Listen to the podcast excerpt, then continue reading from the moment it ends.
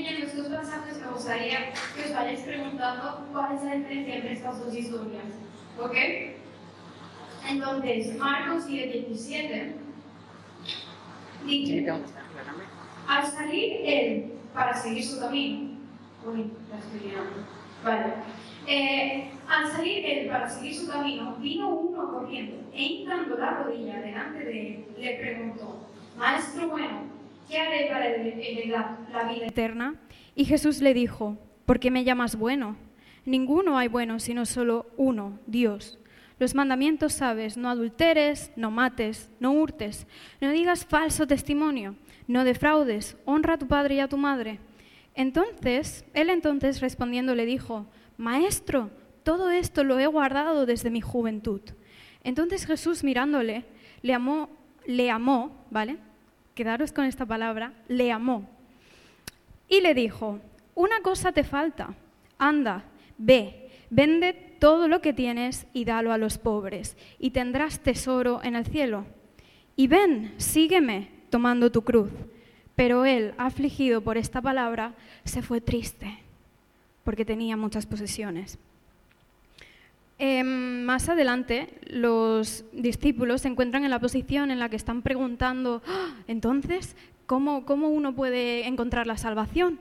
Y entonces Jesús les, responde en el versículo 27, para los hombres es imposible, mas para Dios no, porque todas las cosas son posibles para Dios. Esta es la primera historia que quiero, bueno, historia, sí, relato de, de- que nos está narrando aquí Marcos, que veamos. Ahora vamos a Lucas 19, del 1 al 9. Lucas 19, del 1 al 9. Ok, em, leo. Habiendo entrado Jesús en Jericó, iba pasando por la ciudad, y sucedió que un varón llamado Zaqueo, que era jefe de los publicanos y rico, procuraba ver quién era Jesús, pero no podía ver a causa de la multitud, pues era pequeño de estatura, así como yo, que esto es más alto que yo. Em, y corriendo delante, subió a un árbol, sicómoro, para verle, porque había de pasar por allí. Cuando Jesús llegó a aquel lugar, mirando hacia arriba, le vio y le dijo, Zaqueo, date prisa, desciende, porque hoy es necesario que pose yo en tu casa. Entonces él descendió a prisa y le recibió gozoso. Al ver esto todos murmuraban, diciendo que había entrado a posar con un hombre pecador. Entonces Zaqueo, puesto en pie, dijo al Señor, heme aquí, Señor, la mitad de mis bienes doy a los pobres, y si en algo he defraudado a alguno, se lo devuelvo cuadruplicado. Jesús le dijo, hoy ha venido la salvación a esta casa, por cuanto él también es hijo de Abraham, porque el Hijo del Hombre vino a buscar y a salvar lo que se había perdido. Ahora, estas dos historias me, me llamaron mucho la, mucho la atención cuando, bueno, cada vez que las leo. Y es que en la primera, bueno, para empezar nos encontramos a dos personas ricas, ¿vale? Dos personas que tienen posesiones, que tienen dinero.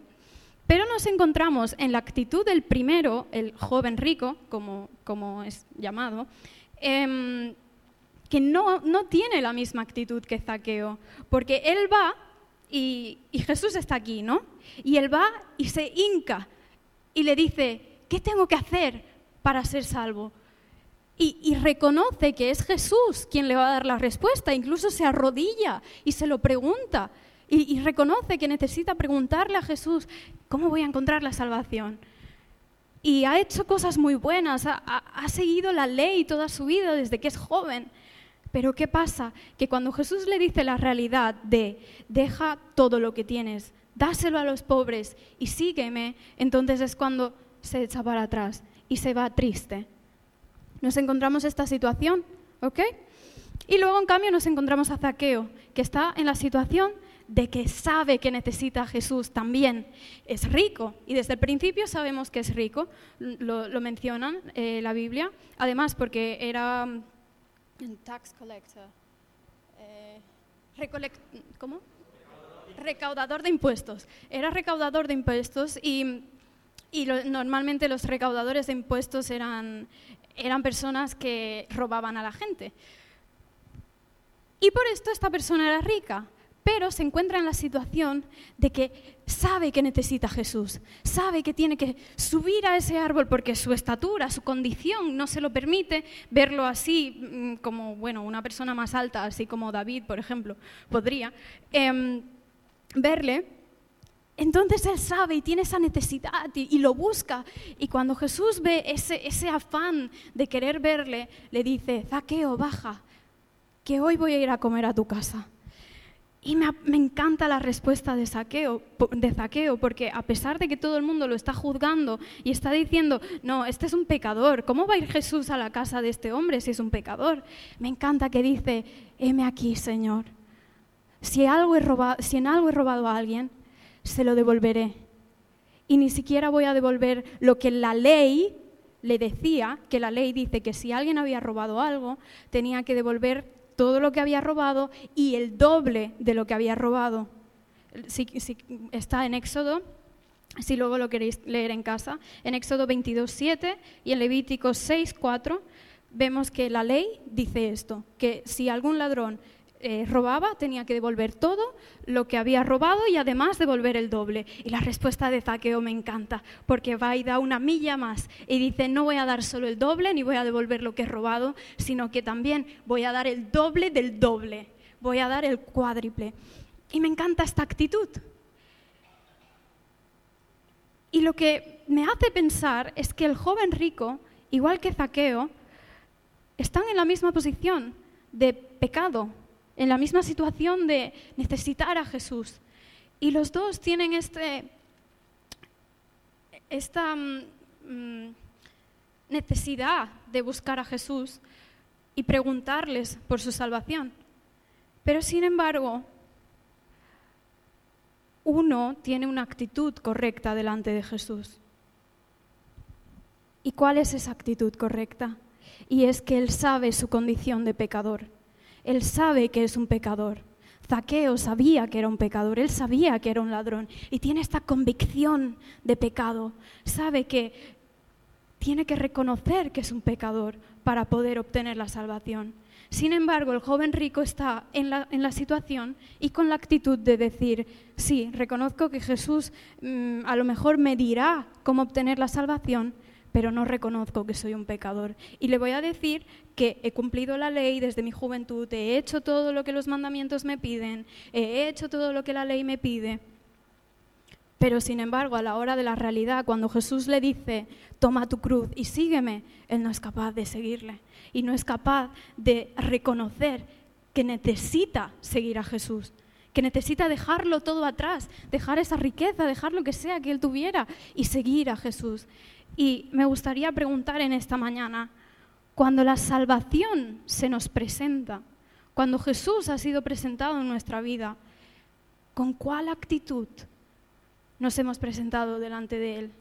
Con esa actitud de, sí, yo ya sé, yo ya sé que, que, la ley dice esto, que los mandamientos dicen eso y que lo tengo que cumplir.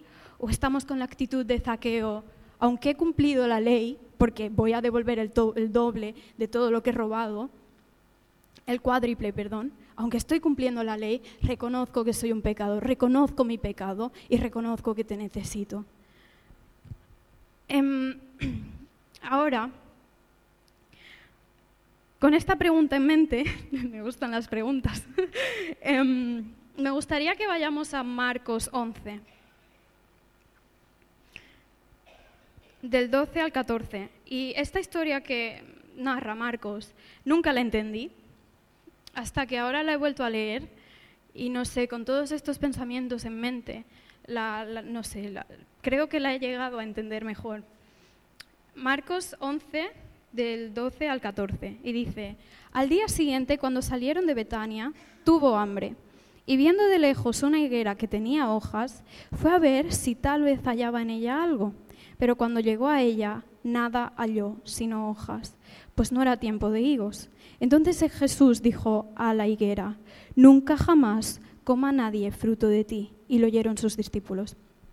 Y lo que me impacta de esta historia es que Jesús pudo ver la higuera desde lejos. Y si la pudo ver desde lejos es porque había hojas en este árbol. Por lo tanto, podríamos decir que era un árbol frondoso, un árbol que desde lejos lo podemos ver.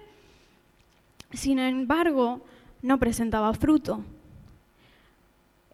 Y buscando en comentarios bíblicos y, en muchos sitios, todo el mundo opina y, dice que Jesús lo que quería demostrar en esta parábola era la, nación de Israel, la condición de los fariseos, la condición de, que te muestras como un árbol frondoso, un árbol que tiene hojas, un árbol que cumple la ley, un árbol que sabe lo que está haciendo y sabe cómo va a llegar a obtener la salvación. Un árbol frondoso, aparentemente, pero que cuando vas a él no tiene fruto. Y mm, esto podríamos decir que son las personas religiosas, las personas hipócritas, personas que demuestran que tienen hojas y que a lo mejor son bonitos aparentemente por fuera, pero por dentro no tienen nada, no pueden dar fruto. ¿Por qué? Porque no tuvieron una actitud correcta cuando Jesús se les presentó. Y no tuvieron ese reconocimiento de decir, Jesús te necesito porque soy un pecador. Y sin embargo fueron con esto de, no, yo tengo hojas, yo soy un árbol frondoso, yo, yo sé lo que estoy haciendo. Y si digo esto, es porque yo he estado en esa situación. Criarme en una casa la cual siempre se hablaba de la palabra de Dios, la cual siempre Dios estuvo presente. Para mí llegó un momento en mi vida en el que me di cuenta que lo estaba haciendo todo religiosamente, que realmente no había tenido ese encuentro o esa convicción de pecado. Ese momento en el que te das cuenta de, no, es que no es lo que mi madre me haya dicho, no es lo que esta persona me haya dicho, tengo que tener ese encuentro con Jesús y en el momento que llegue a tener ese encuentro, decir, soy un pecador y te necesito. Soy, es que no puedo yo solo con esta carga. Es que puedo parecer un árbol frondoso, pero es que sin ti no puedo dar fruto. Es que sin ti voy a ser como esta higuera que no da fruto. Y, y esto es algo que me encanta de Zaqueo, que sí tomó su cruz y decidió despojarse de todo por obtener la salvación. Decidió decir, lo voy a vender todo y se lo voy a dar a los pobres y, voy a devolver todo lo que he robado. Reconoció su pecado y aparte quiso dar una milla más y decir, Jesús te necesito por mi condición de pecador. Y este es el segundo punto al que quiero llegar, es si tu actitud fue la correcta cuando la, salvación se presentó en tu vida, deberías presentar fruto. No deberías ser como esta higuera, la cual no tiene frutos, la cual es como un árbol frondoso que se ve bonito por fuera, pero por dentro está vacío y no puede dar fruto. ¿Por qué? Porque no ha tenido la actitud correcta de reconocer que soy un pecador y que necesito al Creador para poder dar fruto. Y ahora ya que estamos hablando de fruto, pues vamos a Gálatas 5, para que se nos quede bien claro cuáles tendrían que ser los frutos que deberíamos dar si nuestra actitud delante de Jesús es la correcta. Gálatas 5, 22. Gálatas 5, aquí, 22. Y dice, mas el fruto del Espíritu es amor, gozo, paz, paciencia, benignidad, bondad, fe, mansedumbre, templanza. Contra tales cosas no hay ley. Pero los que son de Cristo han crucificado la carne con sus pasiones y deseos. Por lo tanto, si hemos tenido esa actitud correcta delante de Dios, si hemos sido como Zaqueo y no como el joven rico, que el joven rico seguía con esta actitud prepotente de yo soy un árbol bonito, un árbol frondoso que no necesito dar fruto, entonces vamos a acabar muy mal. Pero si estamos con esta actitud de zaqueo, de decir soy un pecador y he robado y he hecho cosas malas y no soy perfecto, entonces sí vamos a poder dar estos frutos una vez hemos obtenido la salvación de gozo, paz, paciencia. Y yo creo que esto es maravilloso, que gracias a reconocer lo malo que somos, Dios puede cambiarlo así.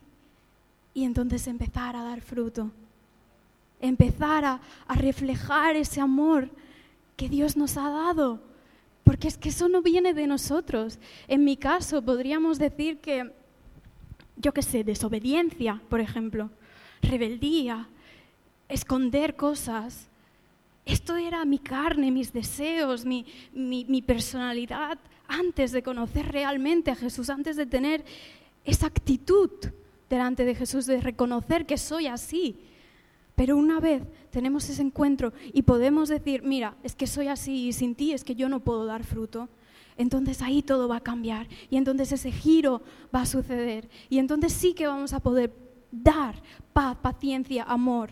Y más que todo me estoy dando cuenta en este momento de mi vida, amor hacia todo el mundo que me rodea, que nuestra relación no tiene que ser así solamente, sino empezar a ser así, porque si los frutos están ahí por algo, es para que los compartamos también con el resto de la gente, para que transmitamos esa paz, para que transmitamos ese gozo, amor que el mundo no tiene, porque ellos no saben reconocer o no han tenido esa convicción de poder decir es que te necesito porque yo no puedo.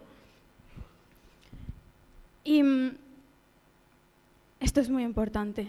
Si tu actitud fue la correcta delante de Jesús, deberías presentar frutos. Y si no los estás presentando, si tu casa está llena de odio, de irritación, de rencor, porque eso era lo que había en mi corazón. Había mucho odio. Y si nuestra casa está llena de eso, entonces es que no hemos tenido ese encuentro con Jesús. Por más que nos arrodillemos delante de Él y reconozcamos que necesitamos su salvación, como hizo el joven rico, hasta que no nos despojamos de eso, hasta que no decidimos decir, vale, voy a tomar mi cruz y te voy a seguir, entonces no vale de nada. Ahora, em, me gustaría que volvamos con Zaqueo. Y me encanta en el versículo 9 de Lucas 19 lo que dice Zaqueo, su no, la, la, respuesta de Jesús. Lucas 19, 9. Aquí. Jesús le dijo, hoy ha venido la salvación a esta casa, por cuanto él también es hijo de Abraham. Yo antes no sabía por qué Jesús le dice hijo de Abraham a Zaqueo. La verdad no, tenía ni idea y cada vez que lo leía lo pasaba por alto. Y muchas veces yo creo que a todos nos pasa, que estamos leyendo la palabra y como no entendemos algo, lo, pasamos de lado. Pero es importante que miremos estas pequeñas cosas, porque cuando escuché, bueno, cuando me puse a investigar por qué Jesús le llama hijo de Abraham a Zaqueo, todo, todo, todo cambió. Y es que sí, por, su nacimiento, él es judío. Podríamos decir que sí, que es hijo de Abraham. Podríamos decir que sí, tranquilamente. Jesús, sí, le podría haber dicho hijo de Abraham, él era judío. Sin embargo, si aquí Jesús le dice hijo de Abraham, es por la fe que Zaqueo tuvo en ese momento. Es porque, ¿quién fue Abraham? Abraham es el padre de la fe. Entonces es por esa fe que Jesús le llega a decir esto a, Zaqueo. Y entonces, ¿quién es Abraham? La fe de Abraham llegó a tal nivel de estar a punto de matar a su hijo, lo más preciado para él, con tal de obedecer a Dios. Fue capaz de tomar su cruz y darlo todo por Dios. Fue capaz de, aunque le había costado muchos años, pedirle a Dios que le dé esa promesa de ese hijo que él tanto quería, fue, eso, fue, fue darlo todo, ese todo que él tanto quería, ese hijo que él tanto quería. Decir, bueno, no pasa nada si es Dios quien me dice que tengo que hacer esto. ¿Por qué? Porque su obediencia y su fe fueron más allá, a tal nivel de decir, bueno, pues lo voy a hacer, no me importa. ¿Por qué? Porque es más importante obedecer a Dios, porque es más importante creerle a Él. Y si Él me ha dicho que haga esto, entonces lo voy a hacer. Por ejemplo, os pongo un ejemplo actual en mi situación. Eh, estoy en una escuela de misiones, ¿no? y constantemente se habla de misiones, misiones, misiones, misiones. Fuimos al Congreso de Misiones, misiones. ¿Qué habían allí? Misioneros. Y yo me encuentro en esta situación de, Señor, ¿qué me quieres decir? Y aunque yo no lo quiera aceptar, si Dios me está presentando esto constantemente y me está diciendo esto y me estoy rodeando de esto todo el tiempo, es porque Él tendrá un propósito.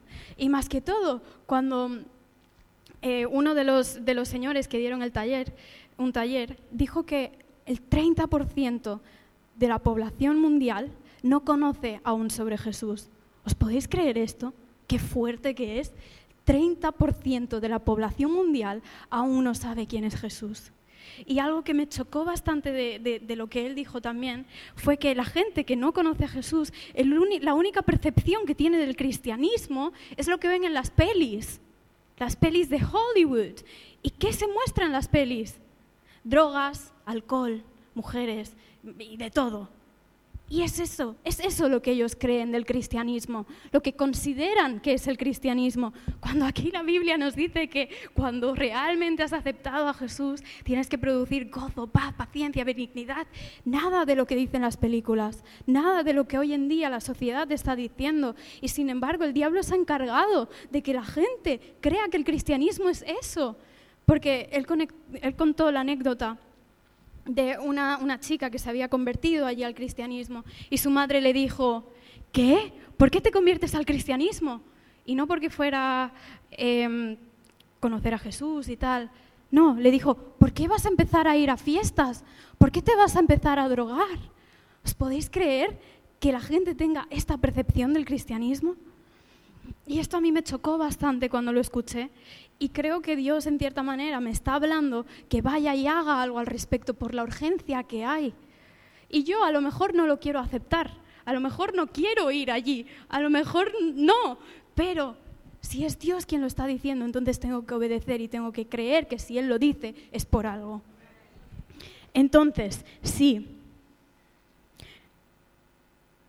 si tenemos fe en Dios, vamos a llegar a ese punto de decir, cuando Él te pide algo, sí Señor, porque mi mayor deseo es hacer tu voluntad. y ahora me gustaría que vayamos a Marcos 11, 22. 11, 22. Que es, a ver, es lo que después sucede con la higuera. Lo que pasa con la higuera es que, vale, Jesús la ha maldecido, ¿no? Porque no tiene fruto, entonces la hace estéril.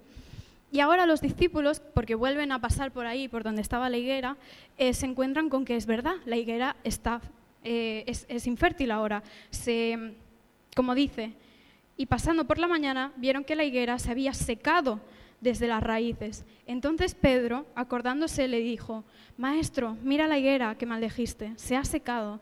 Y entonces Jesús responde, Tened fe en Dios. Porque de cierto os digo que cualquiera que dijera a este monte, quítate y échate en el mar, no dudaré, y no dudaré en su corazón, sino creyere que será hecho lo que dice, lo que diga, le será hecho. Por tanto os digo que todo lo que pidiereis orando, creed que lo recibiréis y os vendrá. Y lo que me encanta es que aquí está hablando de la fe, una fe que si yo creo que ese monte se va a mover, se va a mover. Una fe que confío tanto en Dios y creo tanto en Dios que cualquier cosa que yo diga en su nombre va a suceder porque tengo fe en Él. Y me encanta que con, con la historia del joven rico en el capítulo anterior, Jesús termina diciéndole a los discípulos lo mismo, porque los discípulos están como, ¿y entonces quién va a ser salvo? Y lo que dice Jesús es, para vosotros parece imposible, pero para, con Dios todo es posible. Y constantemente nos está hablando de la fe y la fe.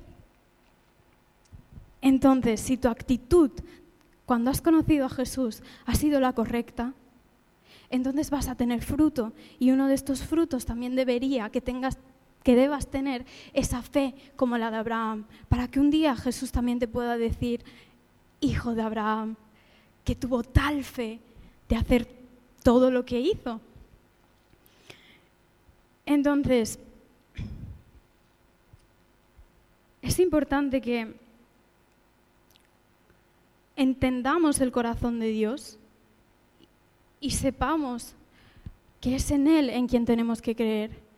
Para que todas estas cosas que he ido mencionando se puedan hacer realidad en nuestra vida y no seamos como el joven rico. Y algo que quiero mencionar ahora es que en el versículo del joven rico, antes de que Jesús le dice, despójate de todo lo que tienes y dáselo a los pobres y toma tu cruz y sígueme, antes de decir esto, pone, Jesús le miró y lo amó.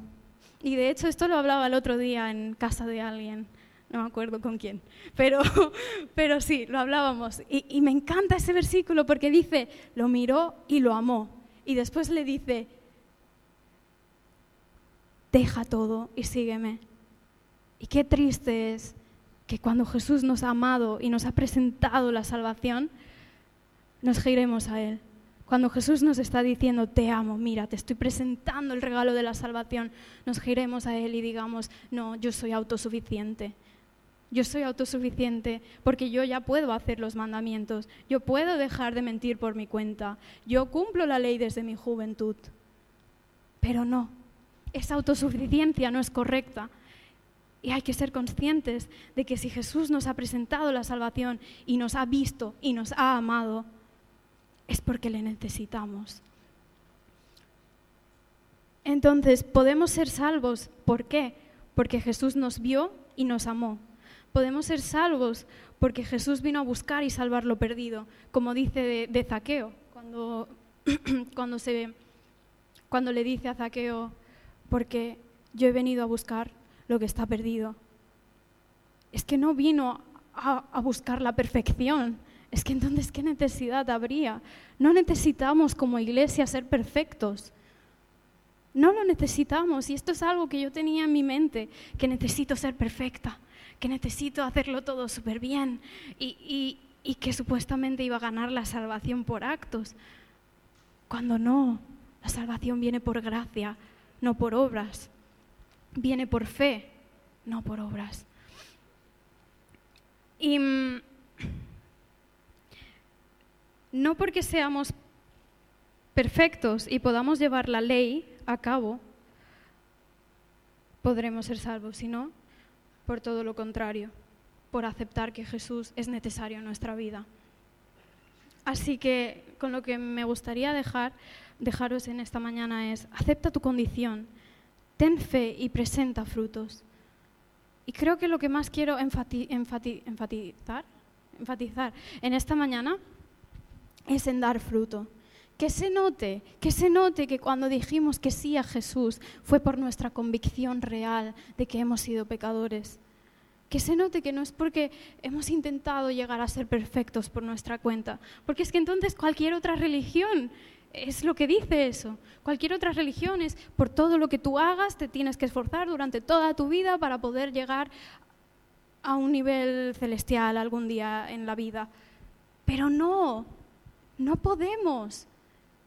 Y eso es lo que me encanta de Jesús, que no necesitamos esa perfección, porque al fin y al cabo Él conoce nuestra condición humana. Pero ¿qué pasa? Que entonces tenemos que demostrar los frutos, que no nos podemos quedar en esa condición humana toda la vida, sino que tenemos que presentar esos frutos, que se tiene que ver que de verdad que hemos conocido y, captado la verdad del Evangelio. Y no sé, creo que ha sido muy corto, pero Em, era esto lo que os quería decir esta mañana. Y no sé, vamos a orar un momento. Padre, muchísimas gracias, porque tú constantemente nos estás hablando, porque tú constantemente estás presente en nuestras vidas. Y a lo mejor, aunque muchas veces creemos que hemos estado con la certeza de que tenemos la salvación, a lo mejor, Señor, no hemos realmente dicho que te necesitamos, que sin ti no podemos, que, eres tú el que nos mueve, eres tú el que nos va a dar esos frutos, que no es por nuestra cuenta, que nosotros no podemos hacer nada sin ti. Que no seamos arrogantes como el joven rico que se fue cuando tú le diste la invitación de seguirle, sino que seamos como Zaqueo, que reconoció que fue un pecador y que te necesitaba. Muchas gracias, Señor, por, la salvación. Gracias por lo que tú has hecho en nuestras vidas y muchas gracias por esta congregación. Gracias, Señor, porque todos son hombres y mujeres de ti, hombres y mujeres que te sirven y que te aman. Muchas gracias, Señor, por todo lo que estás haciendo y lo que vas a hacer. Muchas gracias, Señor. En el nombre de Jesús. Amén.